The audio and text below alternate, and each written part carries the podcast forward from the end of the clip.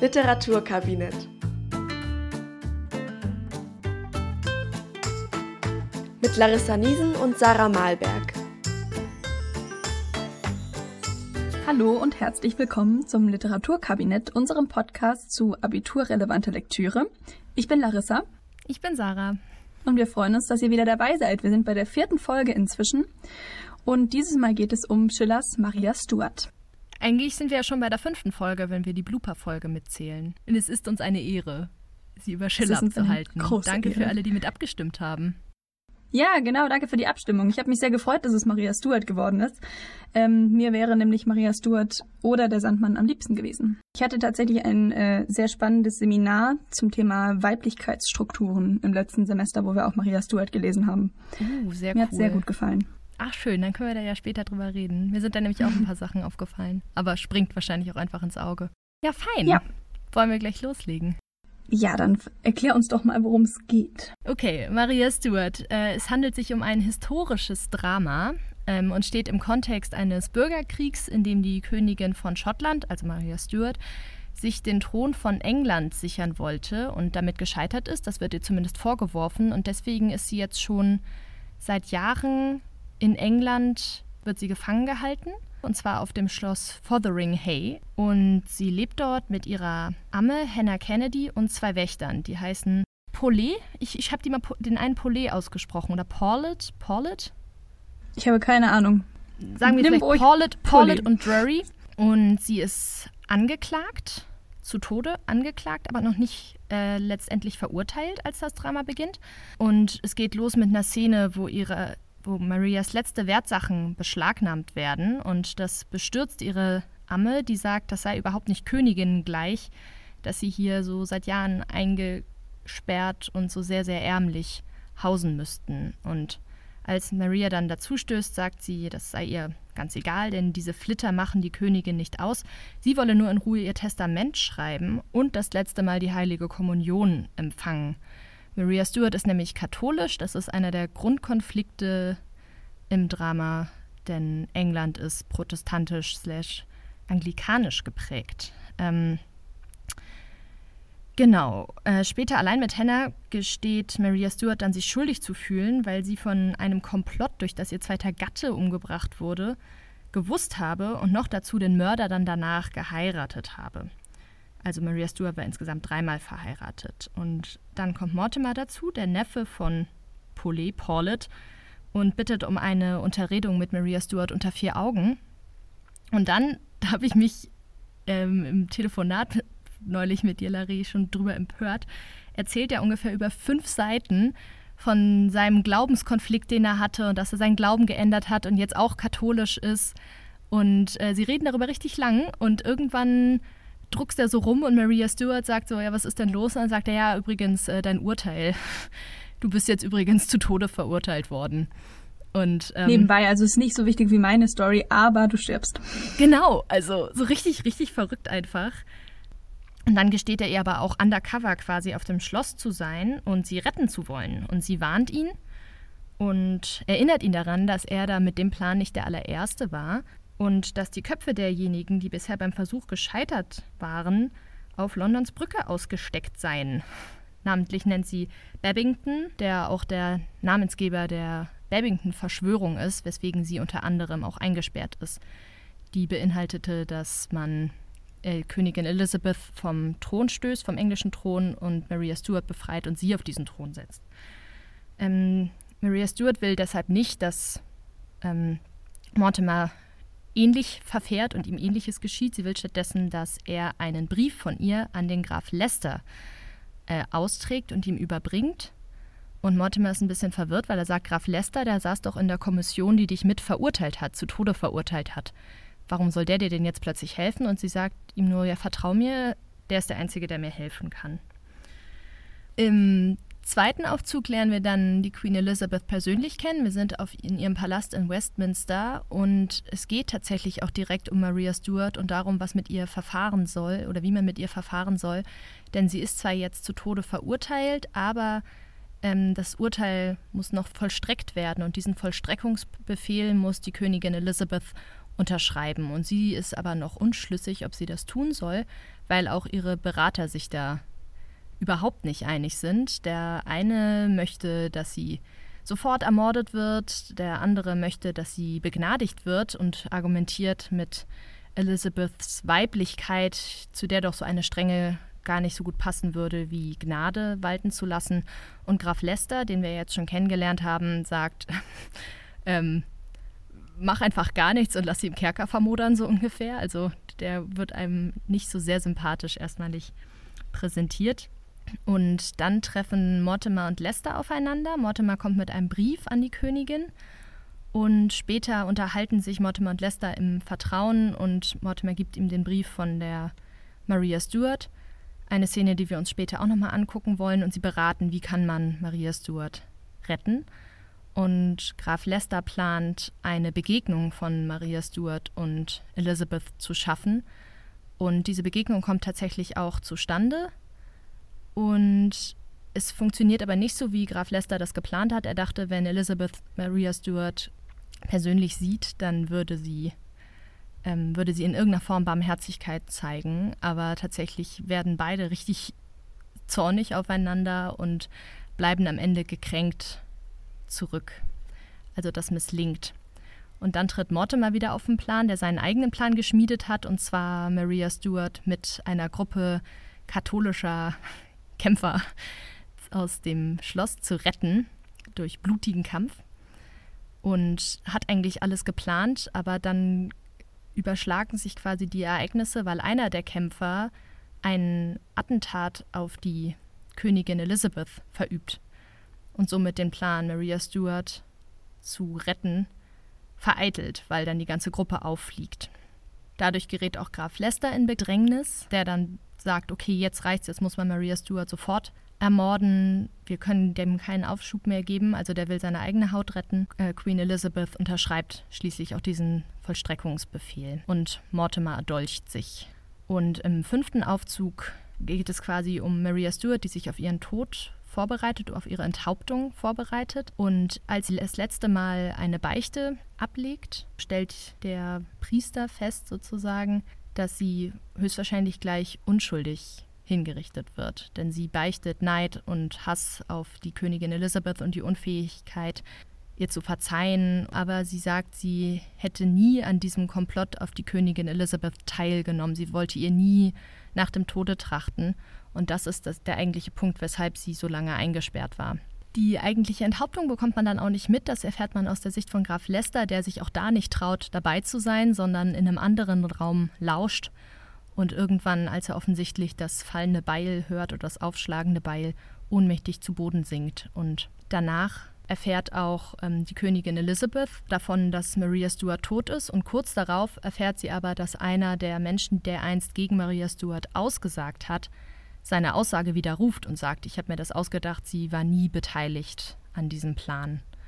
Und um ihre eigene Ehre zu retten, versucht sie alle möglichen Berater und Leute in ihrem Umkreis anzuklagen und anzuzeigen und in den Tower zu werfen. Und da setzt sich dann einer ihrer engsten Berater für die anderen ein und kündigt gleichzeitig bei ihr, sagt, ich bin zu alt für diesen Kram, so ungefähr. Und geht. Und als sie dann nach Graf Leicester verlangt, äh, wird ihr mitgeteilt, der ist gerade auf dem Weg nach Frankreich. Also Queen Elizabeth hat ihren englischen Thron gerettet, bleibt aber trotzdem allein zurück. Ja, dann äh, hast du jetzt natürlich schon relativ viel gemacht. Also zum Aufbau ist gar nicht mehr so viel zu sagen. Ähm, wir haben mal wieder ein Drama. Es hat fünf Aufzüge insgesamt. Es gibt einen Höhepunkt im dritten Aufzug, vierter Auftritt. Das ist diese Szene, in der Maria und Elisabeth zum ersten Mal tatsächlich aufeinandertreffen. Also die Königin-Szene wird sie in der Forschungsliteratur meistens genannt. Ähm, die Aufzüge selbst sind relativ gut verteilt auf Maria und Elisabeth. Wir fangen an mit Maria. Der zweite Aufzug gehört Elisabeth. Im dritten treffen die beiden dann aufeinander. Der vierte gehört wieder nur Elisabeth und im fünften beginnt es mit Maria, dann wird sie geköpft und dann geht es nochmal zurück zu Elisabeth. Ähm, in der Forschungsliteratur ist man sich außerdem nicht ganz einig, ob es sich um ein Geschichts- oder um ein Charakterdrama handelt, weil, wie ihr wahrscheinlich wisst, gab es Maria Stuart ja tatsächlich und die ganze Geschichte ist auch mehr oder weniger so passiert. Allerdings hat Schiller natürlich auch an einigen Ecken was dazu erfunden und an anderen was weggelassen. Er hat zum Beispiel das Alter der beiden Hauptdarstellerinnen stark verändert und deswegen ist man sich da eben nicht so ganz sicher, wie man das ähm, wie man das festlegen soll.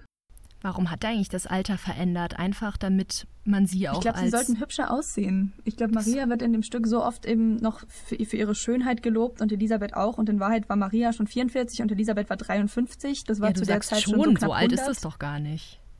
Naja, wir sind 1600 irgendwas. Da war, äh, also ich glaube, Elisabeth hatte schon gar keine eigenen Haare mehr zu der Zeit, sondern noch eine Perücke. Noch dazu hat sie irgendwann mal die Pocken gehabt, das heißt, sie hat sich immer weiß angemalt, damit man die Narben nicht sieht. Das waren beides keine sonderlich schönen Springensfelde mehr zu dem tatsächlichen Zeitpunkt. Und es das heißt auch immer in der Geschichte, dass als Maria geköpft wird, hat sie die Perücke verloren und man hat äh, ihre Glatze gesehen sozusagen. Oh Gott, das ist ja auch richtig demütigend. Also auf so ja, und angeblich Weisen. hat sich unter ihrem Rock ihre Hun- Hunde versteckt. Ich muss ja zugeben, dass ich ähm, bekennende Rebecca Gablé-Leserin bin, also diese fetten Historienschinken. Äh, und da habe ich vor einigen Jahren mal einen über Queen Elizabeth gelesen. Und da war das drin. Und das äh, scheint tatsächlich so gewesen zu sein. Die Leute sind zu Tode erschrocken, als sich nach der Hinrichtung auf einmal ihr Rock bewegt hat. Jetzt von Maria Stuart meinst du? Mm. Du hast gerade Elizabeth gesagt, aber. Ah, Eliz- sorry. Elizabeth. Elizabeth. Wollen wir zu den Szenen umgehen, übergehen? Ja. Genau, wir beginnen mit dem zweiten Aufzug, achter Auftritt, Lord Leicester und Mortimer. Genau, und es geht damit los, dass sie sich beide so sehr umzingeln und sich gegenseitig nicht so richtig trauen können, denn das sind beides die Doppelagenten der Geschichte, sag ich mal, die sowohl Maria Stuart und Königin Elisabeth gegenüber ihre Treue bezeugen, aber äh, nur einer von ihnen wirklich dienen. Und ähm, jetzt wollen sie beide herausfinden, ob die andere Person quasi auf der gleichen Seite ist wie sie, nämlich auf der Seite von Maria Stuart. Genau, und Mortimer hat ja den Brief von Maria Stuart dabei, den er Lord Leicester übergeben soll. Jetzt äh, überlegt er eben doch nochmal kurz selber, ob er das tatsächlich tun kann, weil man Lord Leicester ja eigentlich als ähm, sehr, sehr nahen ähm, Vertrauten von Queen Elizabeth kennengelernt hat. Tatsächlich war es auch so, dass ähm, es heißt, dass Lord Leicester hieß eigentlich Robert Dudley und ähm, die wurden ja nach ihren jeweiligen Grafschaften benannt. Ich glaube, der heißt auch hier auch- Dudley, ne? Also ich bin, bin auch ein bisschen Ja, genau. verwirrt, weil die, Ja. zum Beispiel der andere, der heißt ja auch George Talbot und ist Mhm. aber Graf von Screwsbury und manchmal heißt der Genau. hier Screwsbury und manchmal Talbot. Ja, Entschuldige. genau, das haben wir auch festgestellt im Seminar. Das irgendwie hat äh, Schiller da ab und zu die Namen geswitcht. Ja, genau. Also ähm, die beiden sollen ein Verhältnis miteinander gehabt haben und Lord Leicester hat eben auch mehrmals darauf ge gehofft, dass Elisabeth ihn dann doch heiratet. Sie hat es aber nie getan. Ich finde hier in der Stelle übrigens ist es schon sehr klar, wer zuerst sich dem anderen offenbart, weil Mortimer, man kann über Mhm. seine Sprunghaftigkeit und auch ein bisschen seine Naivität sagen, was man will, aber er ist auf jeden Fall der mutigere Charakter. Deswegen ist es irgendwie ein bisschen klar, wer den Anfang macht bei den beiden und wer vorsichtiger bleibt. Ja, auch weil Lord Leicester jemand ist, der sich eigentlich für keine Seite so richtig verpflichten will, beziehungsweise sich auch Angst hat, sich in Sachen Maria da zu weit aus dem Fenster zu lehnen.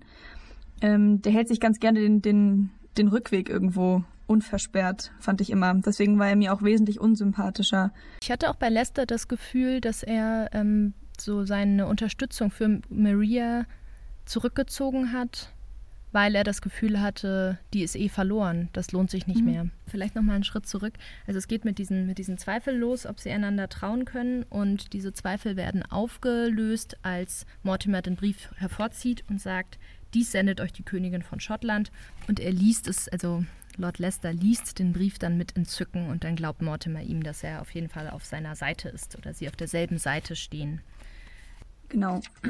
Und obwohl äh, Mortimer natürlich davor auch nochmal erwähnt, wie teuer Leicester oder wie hoch Leicester bei ähm, Königin Elisabeth steht, weil er auch sagt, äh, Vers äh, 1712, nichts gegen euren Rang und eure Gunst. Das heißt, Mortimer hat auch einfach wesentlich mehr zu verlieren, weil niemand würde ihm glauben, wenn er Leicester die Verschwörung anlastet. Andersrum ist es aber tatsächlich eine handfeste Gefahr für ihn, wenn er Leicester nicht trauen kann.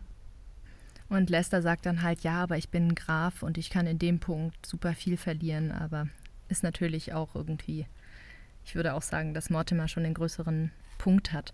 Und Mortimer ist ähm, zu Beginn bei diesen Zweifeln auch auf demselben Level wie der Leser, das finde ich ganz spannend, indem er sagt, ähm, Maria Stuart, sie hat mir nichts vertraut. Ihr würdet dies Rätsel mir erklären, sagte sie. Ein Rätsel ist es mir, dass Graf von Leicester, der Günstling der Elisabeth, Mariens erklärter Feind und ihrer Richter einer, der Mann sein soll, von dem die Königin in ihrem Unglück Rettung hofft. Und das ist was, was man sich selbst natürlich auch fragt, weil man hat Graf Leicester erstmal nur kennengelernt als jemand, der gerade gesagt hat, ach, äh, verurteile, die, verurteile sie doch einfach zu lebenslanger Haft im Kerker und nicht wie jemand, der irgendwie an Maria Stuart interessiert ist. Ja. Ja, und gleichzeitig räumt Mortimer die Zweifel natürlich auch aus. Das, was man als Leserin jetzt natürlich ähm, nicht eindeutig feststellen kann, aber wenn er sagt, in eure Augen sprechen zu deutlich aus, was ihr für sie empfindet. Das ist eben die Reaktion auf diesen Brief, die Lester da zeigt. Mhm.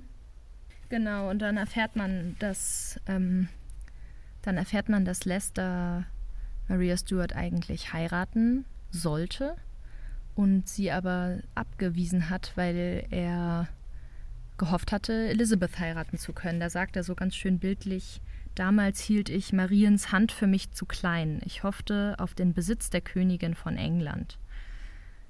Und dann danach hat er es bereut und sich gedacht, oh nein, das ist äh, eine tolle Frau, die ich da nicht geheiratet habe. Ja, eine tolle Frau, die auf einmal halt auch doch, ähm, die auf einmal doch so aussah, als könnte sie zwischenzeitlich auch mal Königin werden. Das muss man ja auch dazu sagen. Maria hat ja durchaus auch ihre Unterstützer gehabt und äh, auch ihren Reichtum. Also Maria Stuart wird tatsächlich in der zeitgenössischen Literatur auch immer als außergewöhnlich schön beschrieben. Also es war sicher auch das, was, was ihn da angeblich so fasziniert. Es wird ja in dem Stück auch immer wieder erwähnt. Es geht ja auch ganz viel um den Vergleich zwischen Maria und, zwischen Maria und Elisabeth. Und mhm. ich finde, dass ähm, ab Vers 1776 lernt man vor allem auch ganz viel über Elisabeth selbst. Ja. Sie, also sie sagt, mit jedem Wechsel ihrer Sultanslaunen mit Sklavendemut unterwarf, das Spielzeug des kleinen grillenhaften Eigensinns, geliebkost jetzt von ihrer Zärtlichkeit und jetzt mit sprödem Stolz zurückgestoßen, von ihrer Gunst und Strenge gleich gepeinigt, wie ein Gefangener vom Argusblick der Eifersucht gehütet. Also er hat da auch ganz gut was mitgemacht mit ihr in den letzten Jahren, findet er. Genau, er ist der Meinung, sie hat ihm nie, sie hat ihm nie klar gesagt, ich heirate dich jetzt, ich heirate dich jetzt nicht. Ich fand das ein bisschen zynisch von ihm auch, weil er selbst halt auch das totale Fähnchen im Wind ist, wie man ihn später kennenlernt, sozusagen. Es kann natürlich auch eine Folge dessen sein, dass er sich bei Elizabeth nicht so sicher ist und deswegen generell erstmal guckt, dass er sich selbst rettet. Ich finde, Lester ist in der Hinsicht auch eine spannende Figur, weil Lester eben, ich glaube, darauf kommen wir vielleicht später nochmal zu sprechen, also Schiller vertrat ja auch ähm, die Ansicht der Empfindsamkeit in seinen Theaterstücken und Lester ist da eben auch eine typische Rolle für, weil Lester eben Dinge tut, die eigentlich weiblich konnotiert sind in der Zeit. Also eben dieses, dieses Liebesleiden, dieses bisschen, auch dass er am Schluss in Ohnmacht fällt, ist eigentlich was klassisch weibliches, was er da tut.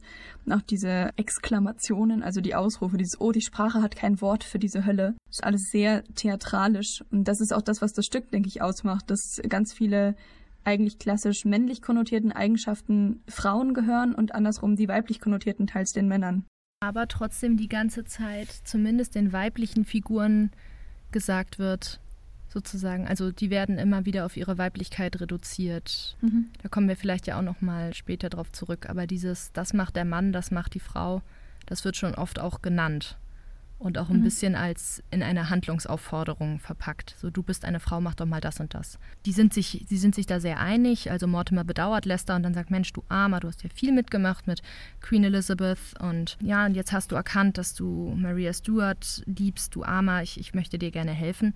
Und es gibt aber einen Punkt, wo, sie, wo sich das ein bisschen wendet. Und zwar, ich würde sagen, ab Zeile 1800 20 im Grunde. Da sagt Lester, mhm. und dieser Brief, den ihr mir überbracht, versichert mir, dass sie verzeiht, sie mir zum Preise schenken will, sich mir zum Preise schenken will, wenn ich sie rette. Und dann sagt Mortimer, ihr tatet aber nichts zu ihrer Rettung, ihr ließt geschehen, dass sie verurteilt wurde, gabt eure Stimme selbst zu ihrem Tod. Und da merkt man, dass sie sich langsam so entzweien mit ihrer Vorstellung. Und das ist natürlich auch ein gutes Argument. Man fragt sich, warum hat er das denn gemacht? Und da finde ich, zeigt Lester auch so, wie sehr er auch immer nur drauf guckt, dass es ihm selbst gut geht. Weil er nämlich sagt, ich habe jahrelang nicht mit ihr gesprochen, so ungefähr.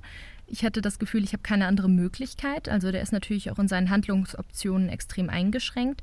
Sein Plan war es, dem erstmal zuzustimmen und dann zu gucken, sie anderweitig zu retten, damit er selbst aus dem Schneider ist sozusagen. Zu hoffen, dass Elizabeth Gnade walten lässt. Genau, und es zeigt sich ja nochmal viel stärker, als Mortimer dann einige Verse später, 1800, 1840, äh, Vers 1840, ihm erklärt, warum er eigentlich gekommen ist, nämlich tatsächlich nicht nur, um den Brief loszuwerden, sondern auch, um seine Befreiungsaktion durchzuboxen, für die er Lester braucht. Und das ist der Moment, in dem Lester auf einmal quasi drei Schritte zurücktritt und sagt, Moment, so weit war ich dann doch noch nicht. Also, dass Lester dann sagt, was sagt ihr, ihr erschreckt mich. Und Mortimer ihm erklärt, dass er gewaltsam in den Kerker einbrechen und Maria befreien will und sagt, euer mächtiger Beistand versichert uns den glücklichen Erfolg, woraufhin Lester später sagt, in welches Wagnis reißt er mich hinein? Und dieses Wissen, und diese wissen auch um mein Geheimnis. Das heißt, er fragt Mortimer auch noch, wie viele Leute, wie vielen Leuten hast du denn noch erzählt, dass ich da auch mit drin hänge? Und auf einmal bekommt er tatsächlich Angst. Und dann sagt Mortimer, wie, so bedenklich, Graf, bei einer Botschaft, die euch Hilfe bringt. Ihr wollt die Stuart retten und besitzen, ihr findet Freunde, plötzlich, unerwartet, vom Himmel fallen euch die nächsten Mittel, doch zeigt ihr mehr Verlegenheit als Freude. Also Lester hat Angst und Mortimer will handeln. Und mhm. da ist so der Schlagabtausch danach. Immer so eine Zeile ich, eine Zeile du. Ihr sehr bedacht in solchem Fall der Ehre, sagt Mortimer. Und Lester sagt, ich sehe die Netze, die uns rings umgeben. Und Mortimer, ich fühle Mut, sie alle zu durchreißen ich finde, da merkt man auch, da kommt mir Mortimer auch sehr jung vor. Ja, genau, das wollte ich auch gerade sagen. Ja. Lester ist der, der alte, der so ein bisschen, der alteingesessene Hofhase, der schon weiß, wie es einfach funktioniert. Und Mortimer ist so ein bisschen Kopf durch die Wand an der Stelle. Und vor allen Dingen, vielleicht ist Mortimer auch so jung, dass er sich an diese Babington-Verschwörung nicht so richtig erinnern kann weil Lester fragt, ihr lüstet's wohl, wie Babington zu enden. Denn Babington wollte ja auch Maria Stuart befreien. Also eine ganz, ganz ähnliche Sache wie Mortimer. Und Mortimer will sie, will sie retten und sagt, man muss dafür alles versuchen. So ganz dieses klassische, heldenhafte, ritterliche möchte er durchziehen.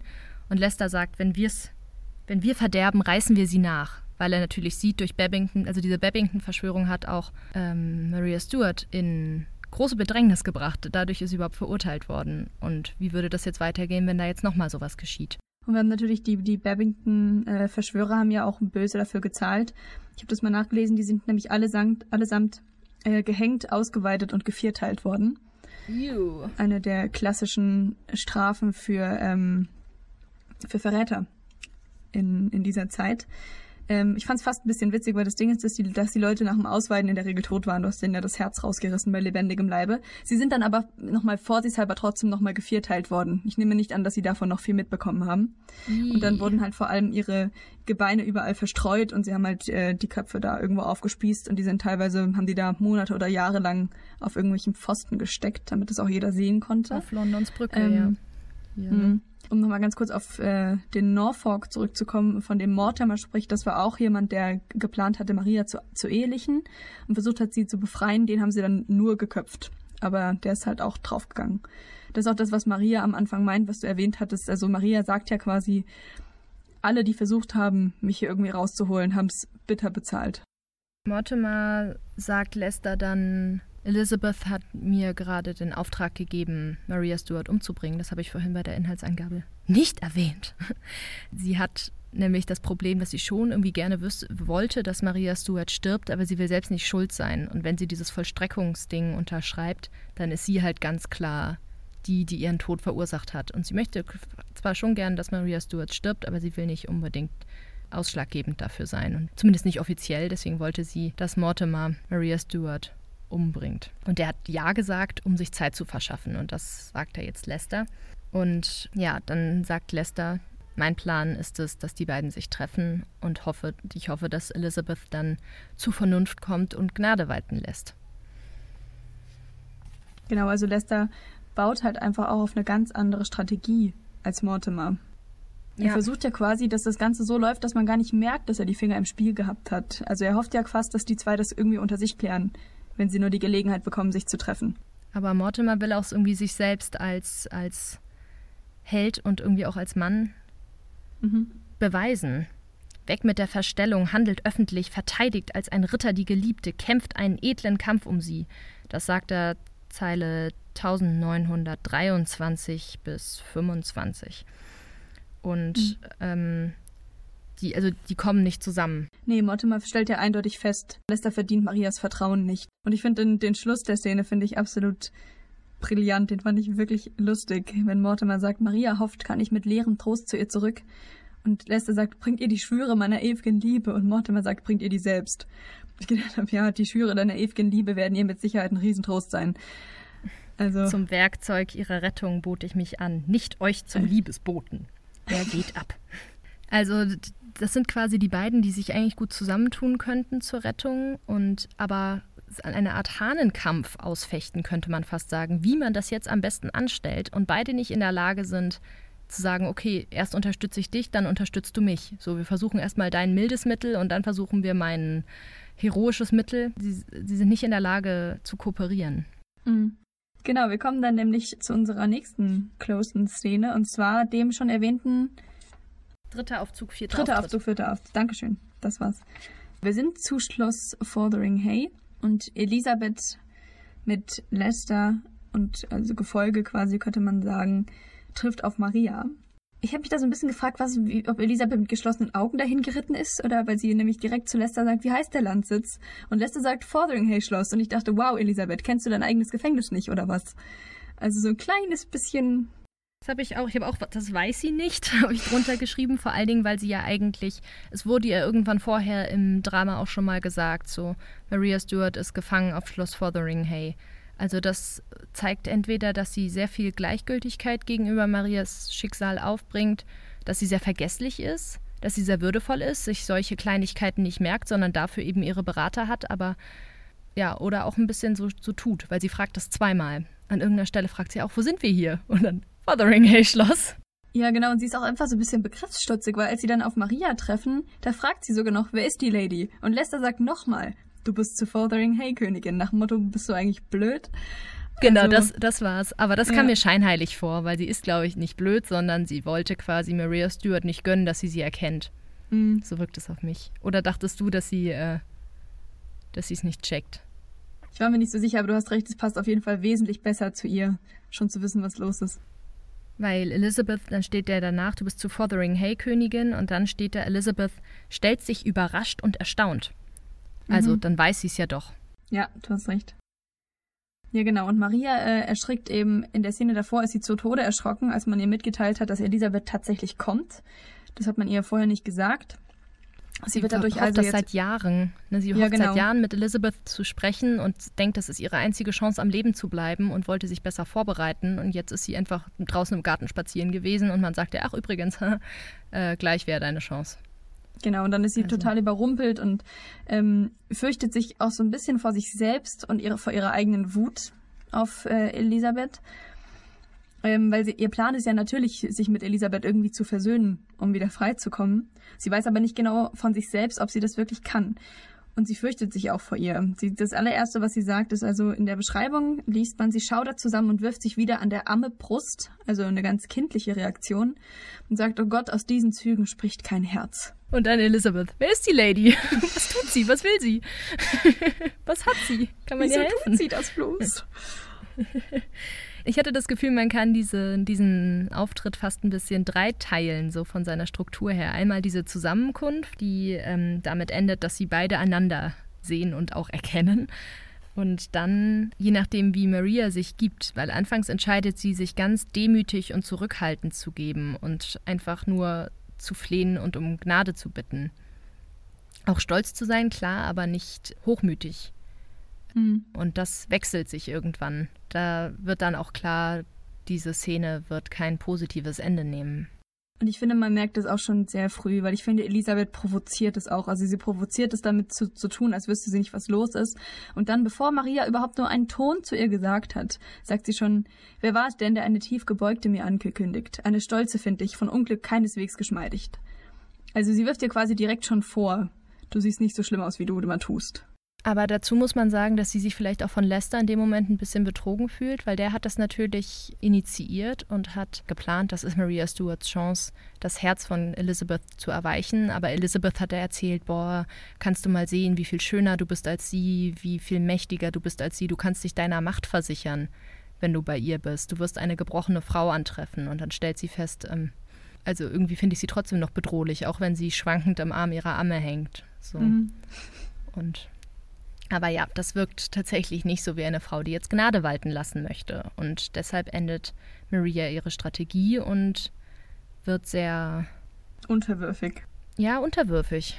Also ich finde, das einerseits hat es so ein bisschen was Einschmeichelndes oder zumindest versucht sie direkt drauf zu pochen, hey, wir sind verwandt. Sie nennt sie die ganze Zeit Schwester. Wir sind erstens familiär verwandt. Tatsächlich ist es so, dass Elisabeths Vater war quasi der Bruder von Marias Oma. Ich weiß nicht, wie man diesen Verwandtschaftsgrad nennt, aber die waren blutsverwandt. Tante zweiten Grades, glaube ich. Sehr schön. Genau, also das heißt, also Elisabeth war halt ein Stück älter, ne? aber ähm, die waren blutsverwandt. Erstens das und zweitens sind sie natürlich auch beide gekrönte Häupter. Also sie sind beide Königinnen. Die eine von Schottland, die andere von England. Und das macht sie eben zu Schwestern im Geiste, wenn man so will. Aber auch zu Rivalinnen, weil beide ja, halt genau. den englischen Thron sehen. Und das ist das Problem. Ich glaube, dass Maria da von Anfang an drauf pocht. Wir reden ja gleich nochmal über Elisabeth selbst. Aber der ganze Konflikt besteht ja darin, dass ähm, Elisabeth auch ein Problem damit hat, erstens jemand aus ihrer eigenen Familie zu köpfen und zweitens jemand, der gekrönt ist, weil das ihre eigene Ehre ja ein bisschen ankratzt als Königin. Und genau darauf zielt Maria, wenn sie sich Schwester nennt, würde ich sagen.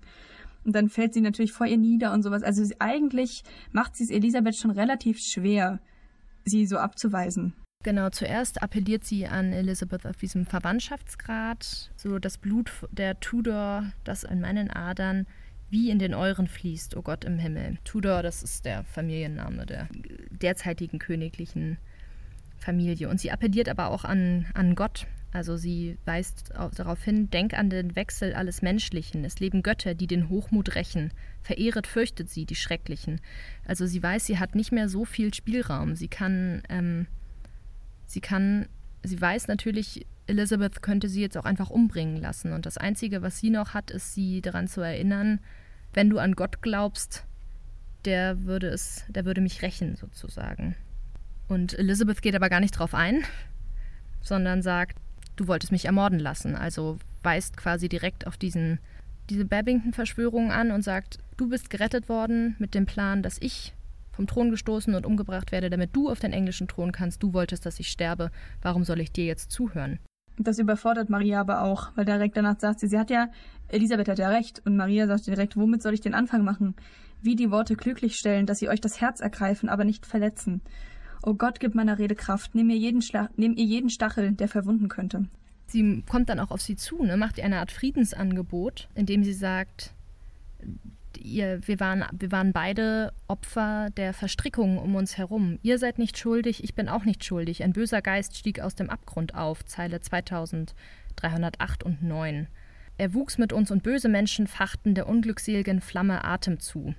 Paar Zeilen drauf. Also quasi ihr zweiter Versuch, Elizabeths Herz zu erweichen, wenn schon der Verwandtschaftsgrad nichts ausrichten kann, zu sagen, ey, wir mhm. sind hier in Feindschaft großgezogen worden, aber wir müssen das nicht so weitermachen. Wir haben selbst die Macht, das zu ändern. Ja, und vielleicht auch so ein bisschen dieses drauf pochen, dass es beides Frauen sind in einer Welt, die von Männern regiert wird, wenn sie sagt, wir sind in diesen Verstrickungen quasi gefangen. Genau, und Elisabeth ist aber einfach, Elisabeth ist wie eine Wand. Man hat das Gefühl, Maria redet auf sie ein, aber eigentlich ist es völlig hoffnungslos von Anfang an.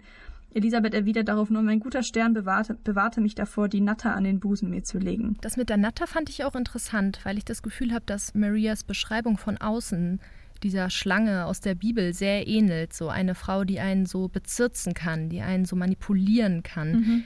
Die, das sagt Paulette im ersten Auftritt, ersten Absatz. Das ist der Grund, warum Maria Stuart ihr ganzes Zeug weggenommen wird, weil sie möglichst wenig Einfluss haben darf. Und er sagt irgendwie, kein Eisengitter äh, schützt uns vor ihrem, vor ihrer Macht oder so ähnlich oder vor ihrer Machtgier. Also die wird wirklich als ganz mhm. manipulative, falsche, einflussreiche Frau, selbst in völliger Armut und Gefangenschaft gesehen. Und sie wiederholt das, indem sie sagt, die Natter an die Brust legen. Schöne Beobachtung, ist mir gar nicht aufgefallen. Ich, sage, ich habe das Gefühl, wir haben fast so eine Cold Mirror-Anleihe mit Paulette, Paulette, Pulli. Elizabeth. Ja, ich dachte es auch. Klugester. Okay. Ja, wir waren, wir waren bei Elizabeth. Elizabeth ist wie eine Wand, hattest du gesagt. Also sie wirft Maria Stuart jetzt noch vor, den Krieg begonnen zu haben zwischen England und Schottland, in dem Maria Stuart versucht hätte, auf den englischen Thron zu steigen. Genau, dann versucht Maria nochmal eine neue Strategie. Dann sagt sie quasi, ja, du kannst deine Herrschaft behalten, bist eh ein bisschen älter als ich, mach mich zur Erbin. Und da reißt Elisabeth dann quasi endgültig der Faden, weil auch das ja wieder hier ist. Also es geht ja in diesem Stück, Stück auch ganz viel um dieses, wie du schon gesagt hast, um das Protestantische gegen das Katholische. Also Elisabeths Vater hat quasi die anglikanische Kirche eingeführt und hat sich von der katholischen Kirche offiziell abgespalten, weil er sich gerne scheiden lassen wollte. Und ihre Schwester Maria, Halbschwester Maria, Maria die Blutige oder Maria die Katholische, die vor ihr an der Macht war, hat eben versucht, den Katholizismus wieder einzuführen. Das heißt, Großbritannien ist da auch leider schon so ein bisschen geprägt, was das Ganze angeht. Und Elisabeth sagt jetzt eben, Vers 2369, draußen Lady Stuart ist eure Freundschaft, euer Haus das Papsttum, der Mönch ist euer Bruder, euch zur Erbin erklären, der verräterische Fallstrick, dass ihr bei meinem Leben noch mein Volk verführet. Vorher sagt sie auch noch, die Kirche trennet aller Pflichten Band. Also sagt so, das ist der Grund, warum ich jetzt auch rein familientechnisch dir nichts mehr schulde. Denn den Treubuch heiligt sie den, Königs, den Königsmord 2354, 55. Und genau diesen kleinen Vorstoß, den Maria dann wagt, mit dem erkläre mich wenigstens zur Erbin, nimmt sie dann auch sofort wieder zurück. Regiert in Frieden, Frieden jedweden Anspruch auf das Reich entsag ich. 2300. 79 und 80. Sie will nur überleben. Und das sagt sie dann auch ganz direkt zu Elizabeth. So, okay, warum seid ihr hier? Jetzt sagt mir bitte, dass ich begnadigt bin. Denn nimmer will ich glauben, dass ihr kamt, um euer Opfer grausam zu verhöhnen. Genau. 2300, 88, 89. Und zu dem Zeitpunkt hat Maria auch einfach alle Karten verspielt. Also es ist jetzt nichts mehr da, was sie sagen könnte. Alle Argumente sind weg. Und jetzt versucht sie es ganz am Schluss noch einmal mit dem Ausruf Schwester aber der bringt dann auch nichts mehr und im Endeffekt ist das auch der Punkt, in dem Maria tatsächlich beschließt, es ist hoffnungslos und dann kommt tatsächlich auch diese ganze Wut und der Hass wieder zurück, der sie dann gegen ihre Tante zweiten Grades auffahren lässt. Ich habe das Gefühl, das Blatt wendet sich auch in dem Moment, in dem Elizabeth Maria Stuart nochmal anders persönlich angreift, indem sie sie darauf hinweist, wie viele Ehemänner sie schon hatte und sie im Grunde quasi als, als Schlampe bezeichnet. Mhm. Ihr verführt mir keinen mehr, die Welt hat andere Sorgen. Es lüstet keinen, euer vierter Mann zu werden, denn ihr tötet eure Freier wie eure Männer. Mhm. 2408 bis 11. Und das kann, das kann, Elizabeth ist in dem Sinne ja auch in der Position, weil sie selbst natürlich die Virgin Queen ist und auch heute noch so genannt wird, also jungfräulich und verheiratet und am liebsten es auch bleiben würde. Das hat sie vorher im zweiten Aufzug irgendwo mal erwähnt. Also dieses Jungfräulichkeit gegenüber mehrfach verheiratet gewesen sein, steht einander da auch gegenüber. Ja, und ich glaube, genau, und das ist auch der Punkt, in dem die beiden quasi auch genau die Beleidigungen rausholen für die jeweils andere, die am meisten verletzen. Also Elisabeth nennt Maria eine Hure. Das ist etwas, ähm, Maria hat ja auch, wie gesagt, also ihr Problem ist ja, dass sie sich von dem einen Mann hat verführen lassen. Der andere ist getötet worden, da war sie mit drin verstrickt, sie hat es gewusst. Dann hat sie auch noch eine Affäre mit ihrem, mit ihrem Hofdichter oder Sänger gehabt, der wird auch noch erwähnt. Rikio. Und also das, genau, das trifft sie mit Sicherheit auch. Und gleichzeitig nennt sie ein paar Zeilen später, packt sie dann quasi das Schlimmste aus, was, was es gibt. Sie nennt Elisabeth nämlich einen Bastard. Und das ist wiederum das Schlimmste, was man zu Elisabeth sagen kann. Weil Elisabeth ja wahnsinnig darunter leidet. Das ist auch ein Grundding dieses Konflikts mit Maria dass ihre Eltern eben nicht verheiratet waren, als sie zur Welt gekommen ist. Anne Boleyn war die Mätresse ihres Vaters mehr oder weniger, bevor sie, bevor er sie geehelicht hat. Und ähm, aus katholischer Sicht ist äh, Elisabeth deswegen auch gar nicht erbrechtlich. Deswegen waren die Katholiken nämlich der Überzeugung, dass Maria auf den Thron gehört, weil sie nach Elisabeth eben das letzte lebende Kind dieser Dynastie noch war. Ach, das war der Grund. Ich dachte, der Grund wäre gewesen, dass, dass er wieder geheiratet hätte. Das kann sein, dass das mal mit reingehält. Henry, Henry der Achte, Henry the Eighth, Heinrich der Achte, äh, von dem weiß man ja, dass er sechsmal verheiratet war. Und Anne von Boleyn, Boy, Boleyn, Bo, ja, Boleyn ähm, war seine zweite Frau ja. und wurde geköpft, richtig? Genau. Und danach hat er neu geheiratet. Und ich dachte, dass dadurch. Wobei, das würde ja keinen Sinn ergeben. Wahrscheinlich hast du recht, ja. Nee, es passt ja trotzdem zusammen. Also es ist ja trotzdem auch ein Widerspruch gegen das katholische Grundprinzip der Ehe. Deswegen musste er sich ja von der Kirche lossagen. Ich habe gelesen, dass, dass Heinrich der Achte selbst seine eigenen Kinder, also diese Maria die Blutige, von der wir gehört haben, ist auch seine Tochter, und Elizabeth als unehelich im Nachhinein erklärt hatte, weil er gerne einen männlichen Thronfolger wollte und sein jüngster Sohn, Eduard, ähm, sonst nicht auf den Thron gekommen wäre. Ja, und der hat es leider nicht lange gemacht. Genau, der ist sehr jung gestorben irgendwie. Ja, und Anne von Anne Boleyn wird natürlich auch nochmal kurz erwähnt. Das ist Vers 2432, als ähm, Maria sagt, nicht Ehrbarkeit habt ihr von eurer Mutter geerbt. Man weiß, um welcher Tugend willen Anna von Boleyn das Schafott bestiegen. Der guten Anna von Boleyn ist nämlich auch Ehebruch vorgeworfen worden, und zwar Inzest mit ihrem eigenen Bruder. Ich glaube, Heinrich hat da sehr verzweifelt nach irgendeinem Grund gesucht, um sie köpfen zu lassen, weil sie ihm keinen männlichen Erben geboren hat. Und da war die Genetik leider noch nicht so weit, um zu wissen, dass das Spermium und nicht die Eizelle für das Geschlecht zuständig ist. Ja, genau. Und das trifft äh, Elisabeth jetzt eben richtig hart. Und an dem Punkt ist es, glaube ich, auch wirklich endgültig vorbei. Und Shrewsbury versucht dann noch so ein bisschen zwischen den beiden zu vermitteln. Lester versucht es eigentlich kaum. Der versucht dann im Endeffekt die beiden mehr oder weniger auseinanderzuzerren. Sehr schön finde ich dann die Beschreibung. Elisabeth für Zorn sprachlos schießt wütende Blicke auf Marien. Ich habe immer vorge ich habe mir dann immer vorgestellt, dass sie auf der Bühne steht und schießen Blitze aus ihren Augen oder so ähnlich. Die sagen wirklich, wie du gesagt hast, die, die beiden die, die schlimmsten Sachen. Die eine, du bist eine Schlampe, die andere, du bist ein Bastard und deine Mutter war eine Schlampe. Und dann finden sie nicht mehr zusammen und Maria wird auch immer wütender und irgendwann greifen dann Screwsbury und Lester ein, die sich dann beide auch von Maria abwenden in dem Moment. Die haben nicht damit gerechnet, dass die beiden so aus der Haut fahren würden. Screwsbury sagt, oh, sie ist außer sich, verzeih der Rasenden, der schwer gereizten. Und Lester wendet sich auch von Maria ab und sagt zu Elizabeth, höre die Wütende nicht an, hinweg, hinweg von diesem unglückseligen Ort. Und Maria ruft ihr dann noch hinterher, Dein Thron wäre eigentlich mein Thron. Regierte recht, so läget ihr vor mir im Staube jetzt, denn ich bin euer König. Schön, dass sie da auch wieder König sagt, ne? Davor Warum? hat sie zwei, dreimal Königin gesagt. Ich habe mich auch immer gefragt. Keine Ahnung. Vielleicht, weil sie in dem Moment keinen Sinn mehr darin sieht, dieses Wir sind beide Frauen zu betonen, weil eh alles vorbei ist. Ich weiß es nicht.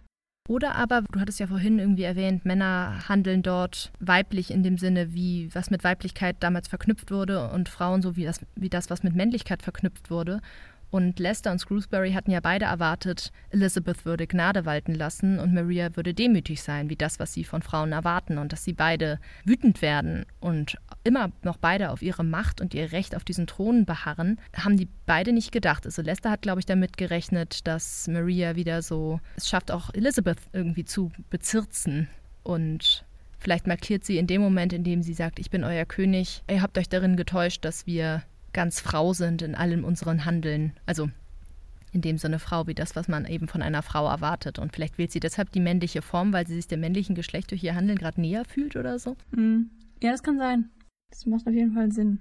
Ja, dann geht Elisabeth schnell ab und die Lords folgen ihr in der höchsten Bestürzung. Genau, und wir folgen ihr auch, weil wir machen jetzt eine kurze Charakteranalyse zu Elisabeth. Ist dir aufgefallen, dass bei der Personenauflistung von Maria Stuart Elizabeth über Maria steht? Also da wird bei der Auflistung der Figuren zuerst Elizabeth genannt Mhm. und dann Maria. Interessant, aber obwohl Maria ja den Dramatitel erhalten hat. Schräg, ne? Und auch die Hauptfigur ist. Ja, wobei darüber ließe sich ja streiten, ne? Ich habe nämlich auch drüber nachgedacht, als ich über den Aufbau recherchiert habe, dass Elisabeth diejenige ist, die am Schluss nochmal auftritt. Obwohl der letzte Aufzug rein aufteilungsmäßig eigentlich Maria gehören musste. naja gut, sie lebt halt nicht mehr. Ja, klar, aber das ist dann trotzdem so ein bisschen die Frage. Man hätte das Drama ja auch mit ihrem Tod enden lassen können. Ja, das stimmt. Genau, sonst haben wir ganz viel zu Elisabeth schon gehabt. Sie hat eben diese Angst in sich getragen, dass ähm, man ihr aufgrund ihrer Herkunft den Thron abspenstig machen könnte. Ich habe mich aufgrund der Abstammung von Elizabeth gefragt, ob sie das eigentlich persönlich kränkt und sie sich irgendwie beschmutzt fühlt. Mhm. Oder ob es vor allen Dingen, ob dieses, diese Sache deshalb so wichtig für sie ist, weil davon ihr Recht auf den Thron abhängt. Also ob es eine macht- machtpolitische Diskussion ist oder eine Frage nach, nach Ehre. Ja, gute Frage, weiß ich nicht so genau. Ich glaube, dass es ihr im Endeffekt egal wäre, wenn es Maria nicht gäbe, weil sie hat, es halt gibt eine Stelle, als sie beschließt, dass Maria sterben muss. Ich muss sie eben suchen. Ich glaube, das ist im vierten Aufzug Zehnte, wenn das das ist, was ich denke, was du meinst. Ja, passt. Das ist Vers 3245. Der Zweifel meiner fürstlichen Geburt ist, er ist getilgt, sobald ich dich vertilge. Sobald dem Briten keine Wahl mehr bleibt, bin ich im echten Ehebett geboren. Das heißt, im Endeffekt ist es ihr wahrscheinlich egal. Also, das trifft sie nur so, weil sie eben weiß, ihr Thronanspruch ist dadurch in Gefahr. Und ich glaube, es ist doch so ein Machtding. Das da mit drin hängt. Elisabeth ist ja auch nicht katholisch erzogen worden. Also ich glaube, sie selbst sieht das wahrscheinlich auch gar nicht so. Ja, wahrscheinlich. Ich fand es an ihr sehr, sehr interessant, dass sie im ersten Aufzug, wo der Maria gehört sozusagen, als die mächtigste Figur überhaupt eingeführt wird.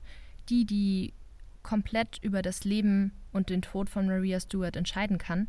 Und als man dann Elizabeth kennenlernt und auch quasi ihr politisches Leben und Handeln, merkt man, dass sie, dass sie nicht willkürlich handeln kann, dass ihr auch, also dass sie auch sehr vielen äußerlichen Einflüssen unterliegt. Also sie ist zum Beispiel nicht in der Lage, sich zu entscheiden, ob Maria Stuart leben oder sterben soll, zum Beispiel, weil ihre Berater sich uneins sind. Auf, ähm, Aufzug 2, Auftritt 3. Oder der Wille des Volkes schwankt, das wird öfters erwähnt. Talbot sagt, Jetzt hasst der Brite die Gefürchtete, er wird sie rächen, wenn sie nicht mehr ist, über Maria Stuart, weil kurz nach dem Anschlag auf Elizabeth das Volk auf den Straßen ist und zu Elizabeth sagt, jetzt vollstrecken Sie den Befehl, Maria Stuart muss sterben und Talbot warnt sie, so ungefähr, das Volk ist vergesslich und wenn sie jetzt stirbt, werden sie irgendwann sagen, hört mal, habt ihr da gerade eine Königin umgebracht, seid ihr denn wahnsinnig? Mhm. Dann diese Pflichtheirat mit dem Duke von Anjou, da haben wir noch gar nicht drüber gesprochen. Mhm. Also Elizabeth sagt, zweiter Aufzug, zweiter Auftritt, auch meine jungfräuliche Freiheit soll ich, mein höchstes Gut, hingeben für mein Volk. Also das ist das, was sie am unentbehrlichsten findet, weil sie am liebsten jungfräulich sterben würde. Und selbst das kann sie aber nicht, weil sie ja sagt, also ich glaube tatsächlich, dass die Herrschaft ihr über alles geht und im Endeffekt ginge sie ihr sogar über das ähm, Bestreben, als Jungfrau zu sterben quasi. Und sie, sie verbietet sich ja auch selbst so dieses, die eindeutige Heirat mit Lester, in den sie ja verliebt ist. Und ich finde, dass dieser zweite Aufzug, neunter Auftritt relativ stark, als sie mit Lester allein bleibt. Und im Endeffekt ist er ja auch derjenige, der, wie wir schon gesagt haben, der sie dazu bringt, Maria Stuart zu, zu treffen. Und da heißt es eben am Schluss, ihn zärtlich ansehend, sei es eine Grille nur von euch, dadurch gibt Neigung sicher kund, dass sie bewilligt aus freier Gunst, was sie auch nicht gebilligt. Ja, stimmt. Sie verzichtet auf die Hand von Leicester. Die Heirat mit dem Duke von Anjou ist keine Liebesheirat. Die haben sich nie gesehen. Das mhm. ist eine politische Heirat, um ihren Einfluss auf dem europäischen Festland auszuweiten. Und was man halt noch sagen kann, Maria ist wahnsinnig eitel. Äh, Quatsch, Maria. Elisabeth ist wahnsinnig eitel. Ihre größte Angst ist, dass irgendjemand Maria definitiv schöner finden könnte als sie. Sie reagiert immer direkt herablassend, wenn jemand erzählt, wie schön er Maria findet. Sie macht den William Cecil, ihren Berater, macht sie einmal richtig fertig, als er davon spricht, wie schön Maria Stuart ist. Trotzdem hat sie aber, wie du gesagt hast, am Schluss diese Probleme, diese Entscheidung zu fällen. Aber als es heißt, dass einer der beiden Zeugen seine Aussage zurückzieht, da scheut sie aber auch nicht, die Untersuchung wieder anzuzetteln. Also dann sagt sie, die Untersuchung, gut, dass es noch Zeit ist, an unserer königlichen Ehre soll auch nicht der Schatten eines Zweifels haften. Also sie will das Ganze schon anständig durchziehen. Aber weiß sie zu dem Zeitpunkt nicht schon, dass Maria Stuart tot ist? Oder sag mal kurz, wo, das wo, ist war das? fünfter Aufzug, 13. Auftritt. Weil da war doch der Page schon da. Fünfter Aufzug. Wobei diese Auftritt. ganze diese Debatte um den Brief, den sie unterschrieben hat, die kommt erst danach. Aber weil sie, ja, ich, das würde ich sagen, ist ein bisschen falsch von ihr. Das haben wir nämlich auch nicht, das haben wir auch nicht erwähnt. Maria Stuart hat, was ich tatsächlich ähm, politisch sehr, sehr inkompetent von ihr fand, in einem Anfall von Wut auf Maria Stuart auch in, mit dem Hintergedanken, wenn du nicht mehr lebst, dann bin ich endlich kein Bastard mehr, sondern einfach Königin. Das Vollstreckungspapier unterschrieben und das einfach ihrem Staatssekretär Davison in die Hand gedrückt, der irgendwie auch erst richtig kurz beim Hof angestellt ist. Und sie fragt, ja, soll ich das aushändigen? ja, der, oh Gott, der hat mir so leid getan. Der ist richtig jung, richtig unsicher und auch einfach sehr neu dort und sagt so, könnten Sie mir bitte sagen, was ich jetzt damit machen soll? Soll ich es aushändigen? Soll es passieren? Und sie sagt dann, windet sich voll raus, will halt immer noch nicht richtig schuld sein an Marias Tod und sagte, das, das, das äh, liegt in ihrer Kompetenz. Das entscheiden sie, aber wehe, sie entscheiden falsch. Und Davison bleibt erstarrt zurück. Und äh, Burley, der eine Berater von Elizabeth, der Maria tatsächlich die ganze Zeit schon tot sehen wollte, kommt vorbei, sieht so, ach, der Vollstreckungsbefehl unterschrieben, prima, schnappt sich den und haut ab. Und dann kommen die Dinge ins Rollen. Maria Stewart wird. Und der arme Davison bekommt es am Ende ab. Und Davison. Ja, aber es wird irgendwie, ich, das finde ich halt unklar, weil Maria Stewart sagt dann, wir wollen das aufklären im fünften Aufzug 13. Kannst du noch mal Ich glaube, da ist Maria sagen? Stewart schon tot, meine, meine Liebe. Das ist Elisabeth. Ähm, ja, das ist das Komische, weil das Ding ist, der Page sagt ihr nicht, dass sie tot ist. Der Page sagt nur, die ganzen Lords sind alle abgehauen. Die sind aufgebrochen, ohne kurz zu sagen, wo sie hinwollen. Und dann sagt Elisabeth auf einmal, ich bin Königin von England, sie ist tot. Aber kurz darauf erst erfährt sie, dass ihr, dass ihr unterzeichnetes, dass ihr unterzeichneter Schrieb tatsächlich schon los ist und es ausgelöst hat. Deswegen bin ich mir tatsächlich nicht sicher, was sie weiß oder ob sie am Schluss einfach nur bereut, dass Maria unter Umständen unschuldig geköpft worden ist und dann nochmal versucht äh, nach dem Motto, ich habe sie auch gar nicht gesagt, dass, wir, dass ihr sie köpfen sollt. Ich weiß es nicht. Ich bin mir da wirklich nicht. Ich hätte es so gelesen, dass sie sich das zusammenreimt, dass ihr Schrieb los ist und so weiter. Und dann, als äh, Screwsbury ihr sagt, okay, dass Maria äh, Stuart schuldig ist, ist zweifelhaft. Und dann versucht sie noch so ein bisschen die Ehre ihrer eigenen Herrschaft ähm, wiederherzustellen oder irgendwie unbefleckt zu lassen, indem sie dann sagt, ja, äh, ich hatte das eh nicht ernst genommen. Davison, Davison wussten jetzt, wussten das, wussten der schrieb, den ich ihnen gegeben habe. Und er so, äh, den hat Burley. Was? Okay, ihr seid jetzt beide leider gefeuert und müsst in den Tower. ähm, aber eigentlich dachte ich, sie wüsste das schon. Und will aber nicht zugeben, dass sie willentlich, also dass sie Schuld hat. Und deswegen will sie Davison opfern. Und das erkennt dann ja Talbot oder Screwsbury, der gleiche Mensch. Talbot ist der Name, Screwsbury sein Graf, seine Grafschaft. Er kennt das und kündigt seinen Dienst bei ihr und sagt, jetzt lass mal die anderen bitte. Und dann sagt er einen ganz interessanten Satz, habe deinen edlern Teil nicht retten können. Also er hat die ganze Zeit, das war auch was, was ich über bei der Charakteranalyse von Elizabeth sehr auffällig fand, Elizabeth wird halt die ganze Zeit auf ihre Weiblichkeit mhm. reduziert und Talbot will, dass sie Maria Stuart begnadigt und argumentiert das, indem er sagt, der eigenen Milde folge du getrost, nicht strenge legte Gott ins weiche Herz des Weibes. Zeile 1343, 44 und später 1000 oder Vers 1373 sagt er nochmal, ein gebrechlich Wesen ist das Weib. Also er argumentiert alles, was sie tun soll, immer mit ihrer Weiblichkeit. Mhm. Und das war so, das ist vielleicht auch dieser edlere Teil, den er dann in ihr enttäuscht nicht findet. Das, was er von einer Frau eigentlich erwartet hätte. Ich finde sowieso die Sichtweise auf Frauen in dem Stück sehr, sehr spannend. Ich glaube, dass äh, der wichtigste Punkt dafür ist zweiter Aufzug, dritter Auftritt. Genau, das ist das, was du eben, was du eben zitiert hast. Denn ein gebrechliches Wesen ist das Weib. Und Elisabeth erwidert darauf, das Weib ist nicht schwach. Es gibt starke Seelen in dem Geschlecht. Ich will in meinem Beisein nichts von der Schwäche des Geschlechtes hören. Also sie versucht es auch so ein kleines bisschen zu verteidigen. Nicht nur ein kleines bisschen, würde ich sagen. Sie macht ja ihren Standpunkt klar. Ja, ja, sie versucht es zu verteidigen, aber trotzdem hat sie selbst auch Teilen, in denen sie sich das eingesteht. Muss sie nur noch finden. Ich hatte tatsächlich auch aufgrund dieser Aussage das Gefühl, dass ähm, ihr die Gnade damit unmöglich gemacht wird. Weil Talbot argumentiert so, sei mal weich und weiblich und lass Gnade walten. Und sie ist ja so sehr gefangen, weiß nicht, was sie tun soll. Aber ich glaube, dass sie Gnade walten lassen gar nicht in ihren Optionen sieht, weil sie beweisen möchte, dass sie kein schwaches Weib ist. Mhm. Und dass sie deshalb stark und konsequent sein muss, besonders konsequent, weil sie eben nicht als Herrscherin gesehen wird, sondern auch als Frau und sich deshalb nochmal anders beweisen muss. Ich habe jedenfalls noch eine Stelle gefunden im vierten Aufzug, zehnter Auftritt, wo, wo Elisabeth sagt, so stehe ich kämpfend gegen eine Welt, ein wehrlos Weib. Also auch Elisabeth ist sich da bewusst, dass es irgendwie, also es ist ein bisschen zwiespältig, finde ich, ehrlich gesagt, das Ganze. Was da mit ihr und den, der Weiblichkeit ist. Aber ich finde, was man auf jeden Fall feststellen kann, ist, dass Elisabeth diese Entscheidung damit bezahlt, dass sie erstens, dass sie, sie im Endeffekt Maria ermordet hat und zweitens, dass die drei Männer, die ihr aus ihrem Beratungskreis am wichtigsten sind, alle drei verschwunden sind am Ende des Stücks. Ja, damit zeigt sich ja auch irgendwie, also es ist ja relativ klar in dem Konflikt zwischen Maria und Elizabeth, so es kann nur eine Gewinnerin und eine Verliererin geben, denn es geht gerade um den Thron von England und es gibt nur einen Thron. So, nur eine kann Königin von England werden.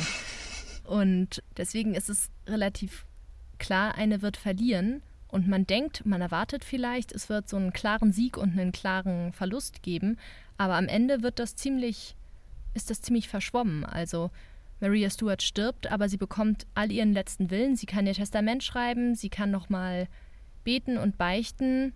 Sie nimmt ihr Schicksal hin und opfert sich in irgendeiner Form auch auf, als Buße für die Taten, die sie begangen hat, ähm, nämlich zum Beispiel am Mord ihres zweiten Ehemanns beteiligt gewesen zu sein. Und Elizabeth gewinnt zwar ihre Macht, also kann sie erhalten, ist Königin von England, aber steht ganz alleine da. Also es bleibt allein zurück und wirkt nicht als Heldin, sondern auch als Verliererin. Okay. Sollen wir mal in unser Pausengespräch übergehen? Kann man eigentlich auch ganz gut anknüpfen an das, worüber wir gerade gesprochen haben, nämlich dieses sich selbst aufopfern für andere und sterben als Buße für die eigenen Taten. Ich habe mich nämlich gefragt, warum ist Selbstmord und diese Selbstaufopferung, warum sind die in Dramen eigentlich so oft eine edle Handlung? Weil es ist ja Suizid, also es ist, es ist was ganz Schlimmes und da gilt das aber so als das Höchste. Also ich habe ich hab mir ein bisschen Schillers Tragödientheorie angeguckt und habe da eine sehr interessante Doktorarbeit gefunden von Ali Hamoudi, der ähm, ein bisschen aufdröselt. Bisher gab es quasi bei den Tragödien so Aristoteles Einfluss, der sagt, eine dramatische Figur muss man bemitleiden und bewundern können und man muss Furcht empfinden. Und das hat Lessings Hamburger Schule ziemlich kopiert. Also da haben wir auch in Emilia Galotti schon ein bisschen drüber gesprochen. Und Schiller hat dann so einen neuen Impuls da reingebracht und Kant mit ins Boot geholt. Er hat unterschieden zwischen dem Gefühl für das Schöne und dem Gefühl für das Erhabene. Das müsse in einem, das müsse in einer tra guten Tragödie da sein. Und erhaben sind Figuren, die sich selbst aufopfern für andere, sich Gefahren aussetzen und treu sind. Und damit ist Maria Stuart ja die erhabene Figur per excellence sozusagen. Und, er, und Schiller unterscheidet auch zwischen zweckwidrigen und zweckmäßigen Handlungen. Mhm. Einmal sagt er, Selbstmord ist eine zweckwidrige Handlung, das sagt er schon, aber es ist zweckmäßig, wenn man sich umbringt, weil jemand seine Reue nicht mehr erträgt und büßen will. Dann ist es eine Erhebung, also genau das, was Maria Stuart macht. Und ich finde das schräg. Warum ist das dann plötzlich zweckmäßig? Das stimmt. Aber das über das, äh, den Begriff des Erhabenen, der eigentlich von äh, dem Pseudo Longinus stammt, bin ich auch ganz oft gestolpert in der Sekundärforschung. Maria gilt auch als schöne Seele und als, genau wie du gesagt hast, als Sinnbild des Erhabenen, eben vor allem durch diese letzte Szene, in der sie beichtet und völlig ruhig in den Tod geht, quasi. Es ist natürlich auch würdevoll. Das ist ja auch in dem Sinne kein Suizid. So, sie akzeptiert, was ihr passiert und versucht, mit sich abzuschließen. Das ist sehr, sehr, das ist eigentlich eine sehr, sehr traurige Stelle, weil sie weiß, sie hat keine Hoffnung mehr. Aber dieses mhm. sich selbst aufopfern, weil das wird auch oft so gelesen, sie sieht diese, diesen Tod nicht als Verbrechen gegen sie an, sondern als gerechte Strafe für ihre Taten. Und das finde ich, das finde ich schlimm, dass da dann so ein bisschen mitschwingt, ja, wenn du gewisse Dinge getan hast, dann lohnt es sich für dich nicht weiterzuleben, dann sei wenigstens so erhaben und stirb. ja, und das ist eben genau das, was Lester nicht tut, ne? Nee, eigentlich niemand sonst. Also Maria Stuart ist im Grunde diese einzige erhabene Figur nach Schiller, zumindest die, die ich finden konnte, so. Alle mhm. anderen sind so sehr eher so dem den irdischen Dingen zugewandt, so der Macht und dem Thron. Und Elizabeth ist zum Beispiel auch keine erhabene Figur, weil sie, ja, weil sie intrigiert, manipuliert und selbst an der Macht sein möchte. Und zum Ende hin ist dann mhm. sehr klar, wer, wer die gute und wer die böse Person ist, so. Obwohl das zwischendrin sehr unaufgelöst schien. Dass man sich denkt, okay, Maria hatte jetzt halt auch genug Dreck am Stecken, so. Ähm, also mhm. warum, warum dieses Heroisieren von Suiziden? Ja, spannend, stimmt. Hab ich mir auch noch nie Gedanken drüber gemacht irgendwie. Vielleicht ist es auch einfach was, was man gerne auf der Bühne sieht. Ja, aber warum? Weil der Tod so das letzte große Geheimnis ist oder so? Naja, vielleicht auch, weil du ja äh, Katharsis, also vielleicht, also dieses Prinzip, dass das, was du auf der Bühne in einem Drama siehst, soll deine eigene Seele reinigen. Und Furcht reinigt am meisten, sagt Aristoteles. Furcht und Schrecken. Also vielleicht ist es auch das, dass der Tod nun mal das Schlimmste ist, was wir Menschen uns vorstellen können. Stimmt, Furcht und Mitleid. Aber das Mitleid genau. geht vorbei, wenn du, wenn das Drama zu Ende ist, aber die Furcht bleibt und das reinigt. Ja. Ja, schräg. Was war denn dein Pausengesprächsthema? Äh, meins ist ganz klein. Und zwar bin ich beim Lesen immer wieder über ein Wort gestolpert, vor allem in dieser Szene, in der Maria und Elisabeth aufeinandertreffen. Und Elisabeth sagt zu Maria, jetzt zeigt ihr euer wahres Gesicht. Bis jetzt war es nur die Larve. Und ich habe jedes Mal gedacht, hä? Und ich habe es dann gegoogelt Und zwar ist Larve auch ein Begriff für ähm, eine Maske, die man auf der Theaterbühne trägt.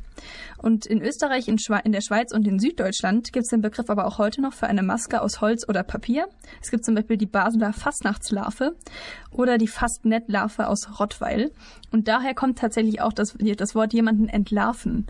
Ah. Das, hab, das fand ich sehr faszinierend. Ja, das kommt zweimal vor, ne? Einmal spricht spricht Mortimer davon, mein, verzeiht mir meine Larve, also warum, also er sagt zu Maria Stewart, verzeiht mir, dass ich so rüpelhaft euch gegenüber war. Das war eine Tarnung. Und genau. ja, Elizabeth sagt es auch zu Maria Stewart, dieses Unterwürfige habe ich dir eh nicht abgenommen, so jetzt wird hier Tacheles geredet. ja. Dann sind wir schon bei unserer nächsten Kategorie, nämlich beim Klugscheißen. Ich habe mehrere kleine Sachen gefunden, muss ich dazu sagen. Und zwar dachte ich, ich spreche einmal ganz kurz über Onisoaki Mal Ipons über den Hosenbandorden, weil ich da einfach nur ein, zwei lustige Sachen gefunden habe. Der Hosenbandorden ist einer der angesehensten Orden Europas, wird in Maria Stuart auch kurz erwähnt. Das ist Vers 1218.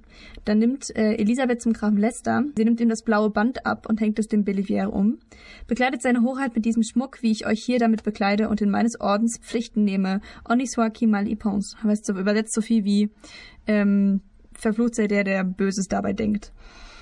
Und ähm, korrigiere mich, dein Französisch ist wesentlich besser als meins. Mhm. Genau, und damit verbindet sie halt, äh, also Seite 43 in der Reklam. Okay. Genau, und damit verbindet sie eben Frankreich und Britannien. Und äh, den Hosenbandorden gibt's noch heute, darauf wollte ich eigentlich hinaus. Das ist einer der angesehensten Orden Europas. Prinz William ist das tausendste Mitglied und äh, der ganz, das Ganze wurde der Tafelrunde nachempfunden und von König Eduard III. 1344 ins Leben gerufen. Das wäre so meine erste kleine Anmerkung. Und dann habe ich äh, in der Sekundärliteratur ganz oft den Begriff gefunden, dass Maria mit dieser Szene, in der sie ähm, Elisabeth konfrontiert, einen sogenannten Pyrrhus-Sieg erringt. Weißt du, was ein Pyrrhus-Sieg ist? Da habe ich noch nie von gehört. Habe ich auch nicht gelesen, aber das muss ich nämlich mir. auch googeln. Ich habe es schon mal gelesen.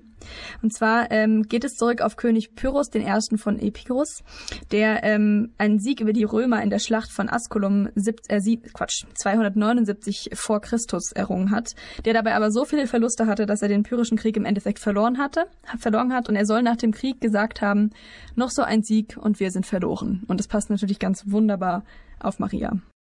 Also auf welche Szene, über welche redest du? Über dieses dritte, vierte, oder? Genau, ich dachte an die Szene, als sie mit Elisabeth aufeinander trifft, weil sie hat im Endeffekt, geht sie aus dieser Szene eben als Gewinnerin in Anführungszeichen hervor, würde ich schon sagen, weil sie ist sich selbst treu geblieben, sie ist stark geblieben, trotzdem ist es aber ihr Todesurteil. Ah, okay. Ah, okay. Und wie hieß das Pyrrhus-Sieg? Habe ich noch nie von gehört, interessant. Genau. Ich hatte mich jetzt fürs Klugscheißen noch ein bisschen mit der Weimarer Klassik auseinandergesetzt, weil es mir persönlich nicht so richtig klar war, so wo endet denn jetzt Sturm und Drang und wo beginnt die Weimarer Klassik und was ist das eigentlich für ein komisches Konstrukt, weil die Weimarer Klassik eigentlich deshalb so heißt, weil da so die Freundschaft von Goethe und Schiller begann und fortdauerte. Also die beginnt tatsächlich offiziell 1786, dem Jahr von Goethes Italienreise, und endet im Jahr 1805, im Jahr von Schillers Tod. Also die beiden haben das so total mhm. geprägt und der Begriff Klassik soll die Allgemeingültigkeit dieser Epoche markieren. Also, dass das bis heute fortwirkt. Irgendwie ja dadurch bewiesen, dass wir jetzt hier sitzen und das als Abiturlektüre besprechen. Ich habe dann halt so ein bisschen geguckt, wo ist denn da jetzt eigentlich der Unterschied so zum Sturm und Drang? Ich habe gelesen, in der Weimarer Klassik steht der Mensch im Mittelpunkt, aber im Gegensatz zu Sturm und Drang ist es dort nicht dieser klassische Konflikt bürgerliche gegen, gegen Adel und was wird den Bürgerlichen angetan, sondern diese Konflikte spielen sich im Menschen selbst ab. Also die haben eine ganze Bandbreite von Zweifeln und Enttäuschungen und Neid. Also das sieht man ja auch jetzt in dem Drama Maria Stuart, wo es wirklich nur um Adelige geht, die aber trotzdem alle Möglichkeiten, alle möglichen Empfindungen auch haben und man sie auch sieht und mitbekommt durch zum Beispiel Monologe. Und bei Emilia Galotti hatte ich das Gefühl, gab es zwar auch einen inneren Zwiespalt, aber man hat immer mehr die Außenperspektive eingenommen. Und es war halt ein viel politischerer Text. So, es war eine totale Sozialkritik darin. So, was wird den Bürgerlichen angetan? Und bei der Weimarer Klassik ist es viel weniger politisch einfach. Also dadurch, dass es allgemeingültig sein soll, ist politisch sein viel weniger wichtig. Und das ergibt auch irgendwie fast Sinn, habe ich mir dann gedacht, weil Sturm und Drang quasi so parallel zur französischen Revolution aufkam, wo halt alle so waren, ja, die Revolution und das Bürgertum und Krawall. Bei der Weimarer Klassik hatte sich das alles schon so ein bisschen gelegt fast, weil in der Zeit schon Maximilien de Robespierre an der Macht war in Frankreich und man sich deshalb dann so zurückzog auf so ein, es soll alles gleichmäßig sein. Also du hattest es vorhin ja schon gesagt, dass Maria Stuart quasi in perfekter Balance geschrieben ist, dass Elizabeth und Maria gleich viel Platz im Drama nehmen und beide auch nicht ganz klar gut und ganz klar böse sind. Und da liegt vielleicht so der Unterschied. Aber ich fand es tatsächlich ganz verrückt, dass man eine, eine Epoche schafft und sagt, das ist die Klassik und die wird, die ist allgemeingültig und dann ist sie es auch einfach. Ja, wer weiß, vielleicht wird es in 100 Jahren nochmal die neue Klassik geben oder so. Das wäre doch cool, so jetzt einfach sagen, wir machen jetzt mal eine neue Klassik auf. Ähm. Dank dir. Dann sind wir schon bei unserem Höhepunkt und Katastrophe.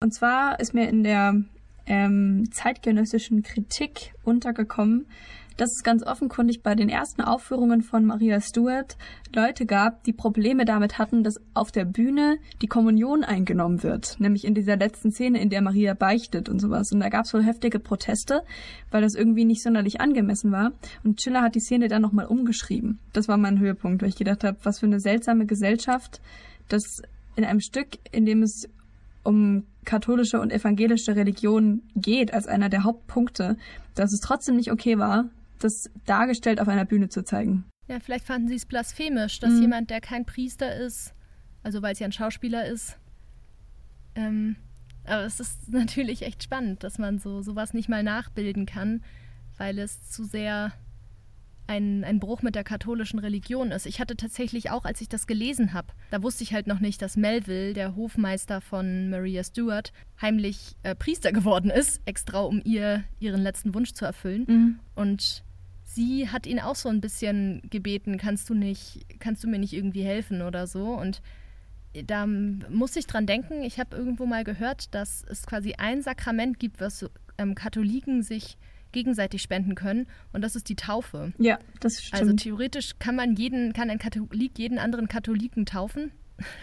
Da hat, ich, da hat meine Mutter irgendwann mal erzählt, dass meine hochreligiöse Großmutter als meine Tante kurz einkaufen war, heimlich meinen Cousin getauft hat, weil sie es nicht ertragen konnte, ein Heidenenkelkind oh zu haben. Und dann kam meine Tante wieder und sie guckte so ganz schuldbewusst. Also meine Oma meinte, hm, ich habe was Schlimmes gemacht. Ich glaube, ich habe gerade deinen Sohn getauft.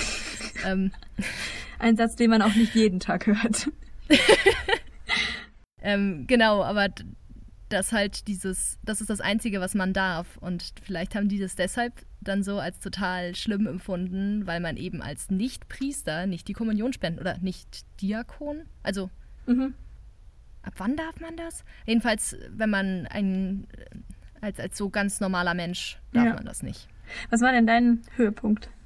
Ich musste, also ich habe mir meinen Höhepunkt ein bisschen selbst geschaffen weil ich ab und zu in diesem Konflikt England-Schottland dazu übergegangen bin, Maria Stuart vor dem Brexit-Hintergrund zu lesen. Mhm. Und da fand ich, hatte ich irgendwie das Gefühl, das ist gerade so ungeahnt aktuell, dieser Streit zwischen Schottland und England, den es ja jetzt gerade auch gibt. So die Frage, verbleiben wir in der Union, gehen wir raus aus der Union, wir wollen gerne bei Europa bleiben und England sagt, nein, wir wollen das ganz alleine machen. Das war ja irgendwie auch so ein bisschen der Konflikt zwischen Elizabeth und Maria Stuart. Maria Stuart, die mehrfach verheiratet war und ihre erste Ehe war mit einem Franzosen und deswegen war sie kurz auch Königin von Frankreich.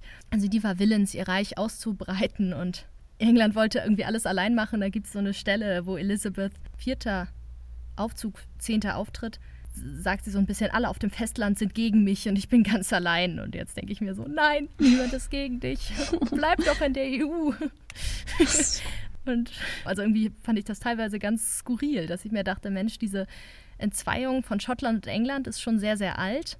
Und auch dieser Bezug auf auf das europäische Festland. Es ist gerade ganz skurril, Maria Stuart zu lesen, finde ich. Ja, du hast recht. Lustig. Dann war ich noch meine Katastrophe, die jetzt gar keine so große Katastrophe mehr ist, weil wir schon ein bisschen drüber gesprochen haben eben. Und tatsächlich habe ich mich nämlich gefragt, warum, und ich finde das, also ich finde, dass Maria Stuart aus dem Ganzen eigentlich eben als Gewinnerin hervorgeht.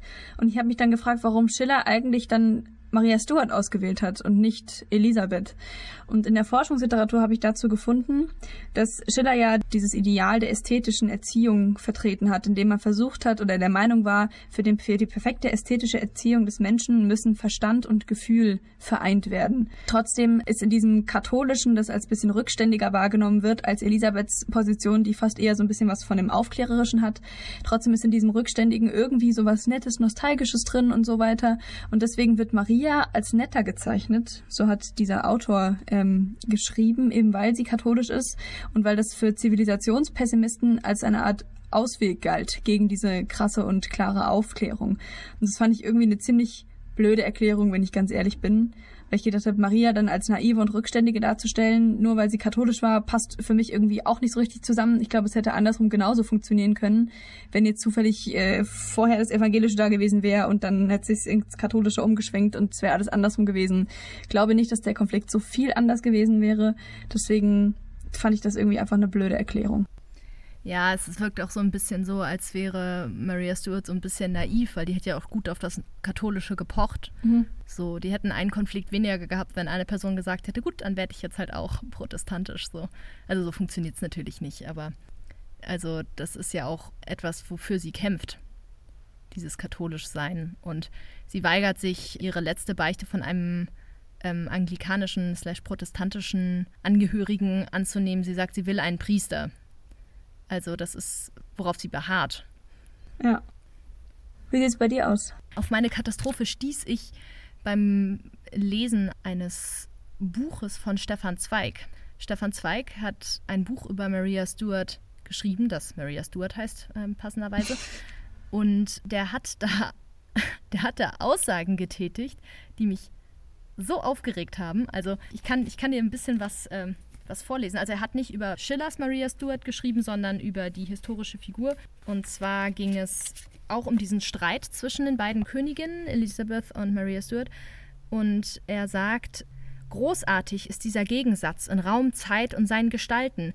Wäre doch nur die Art nicht so erbärmlich kleinlich, in der er durchfochten wird. Trotz ihrem überragenden Format bleiben diese beiden Frauen immerhin Frauen. Sie können die Schwäche ihres Geschlechts nicht überwinden. Feindschaften statt aufrichtig immer nur mesquin, das heißt sowas wie altertümlich, und hinterhältig auszutragen. Ständen statt Maria Stuart und Elizabeth zwei Männer, zwei Könige einander gegenüber, es käme sofort zu scharfer Auseinandersetzung, zu klarem Krieg. Anspruch stellte sich schroff gegen Anspruch, Mut gegen Mut. Ach, ist das Der traurig. Konflikt Maria Stuarts und Elizabeth dagegen entbehrt sich dieser hellen männlichen Aufrichtigkeit. Er ist ein Katzenkampf. Warum muss man immer wieder, je länger man irgendwas liest, desto mehr merkt man, dass fast alle Autoren, die man irgendwann mal toll fand, früher oder später so einen Schwachsinn von sich gegeben haben? Also ich fand's, ich fand's so, ich fand's richtig dumm, weil ich mir dachte, helle männliche Aufrichtigkeit und weibliche Schwäche, also gerade die Queen Elizabeth, wenn sie was nicht war, dann schwach. Ja. Sondern sehr bedacht und taktisch. Schön, dass wir auf die Weise auch nochmal auf den Feminismus gekommen sind. Du hättest mich sehr enttäuscht, wenn du nicht noch irgendwie den Schwenk dazu bekommen hättest. Ich dachte mir auch, ich muss wirklich versuchen, mal eine Katastrophe zu finden, die nichts mit Frauenfeindlichkeit zu tun hat, aber sie springt einen einfach immer wieder an. Also Stefan Zweig wurde, wurde meine Epoche nach ihm benannt. Stefan Zweig. Und irgendwie auch dieses helle, diese helle männliche Aufrichtigkeit, dachte ich mir so, Heinrich der Achte hat ja gerade gezeigt, wie fantastisch die Ergebnisse solcher hellen männlichen Aufrichtigkeit sind. So, die Hälfte der Ehefrauen tot und man hat irgendwie so eine neue Religion, die nur dazu da ist, dass er neu heiraten kann. So, und also Stefan Zweig wird jetzt von mir leider boykottiert, habe ich beschlossen. Alles klar. Ich habe die Schachnovelle gelesen, viel mehr, viel mehr muss man von ihm ja angeblich sowieso nicht kennen. Ich mache mit. Ja, genau. Und man kann eh nicht alles lesen, was man gelesen haben sollte. Also muss ich irgendwo Abstriche machen und ich fange mit, fang mit Stefan, Stefan Zweig Zweig an. Stefan Zweig. Alles klar. So, genau. Fertig. Mit, mit Stefan Zweig sind wir am Schluss und wir sind auch generell am Schluss mit Maria Stuart und unserer viereinhalbsten ähm, Episode des Literaturkabinetts. Wir bedanken uns ganz herzlich fürs Zuhören. Ja, und freuen uns, wenn ihr das nächste Mal wieder einschaltet. Schreibt, euch äh, schreibt uns gerne, was wir mal besprechen könnten. Wir sind auf Instagram unter Literatur-Kabinett. Wir haben eine Mailadresse. Wir haben eine Website. Da findet ihr auch unsere genau. Quellen übrigens, auch dieses Mal wieder. Ähm, von dem, was wir vorher so gelesen haben, bevor wir hier angefangen haben zu quatschen. Und wir freuen uns aufs nächste Mal. Ja, sonst wünschen wir allen, die damit jetzt anfangen, schöne Sommerferien, trotz Corona. Und wir hören uns.